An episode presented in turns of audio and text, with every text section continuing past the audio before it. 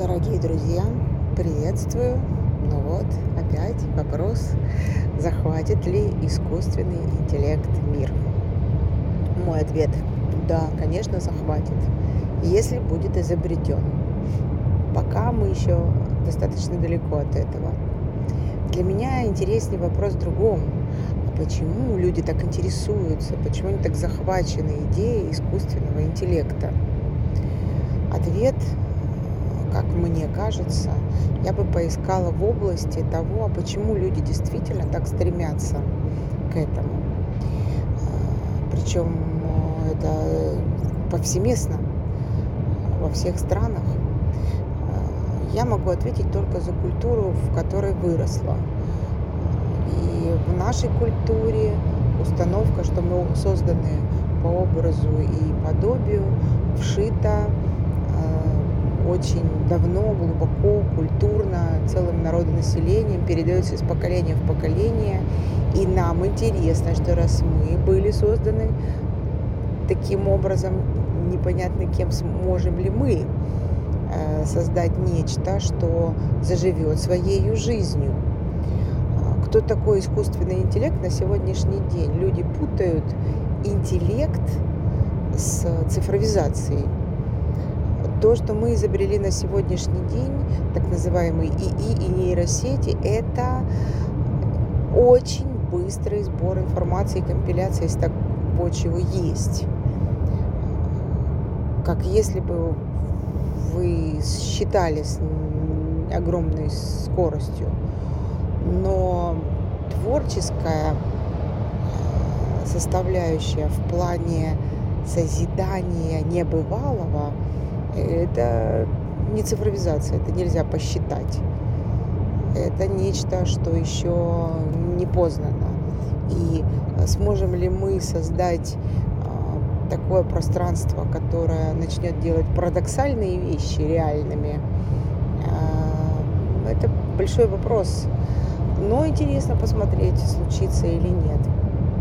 Один из наших ученых, Сергей Савельев, говорит, что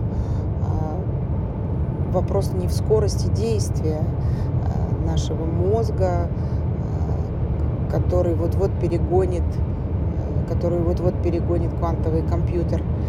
Квантовых компьютеров сейчас 8 штук на планете, и правда интересно, насколько быстро они смогут решать и какого качества задачи им будут, так сказать, по плечу. Но вопрос интересен в том, что наш мозг, вы все знаете об этом, он э, в основе своей содержит живую клетку, которая называется нейрон. Нейрон может существовать и жить только если он находится в связи с такими же, как он.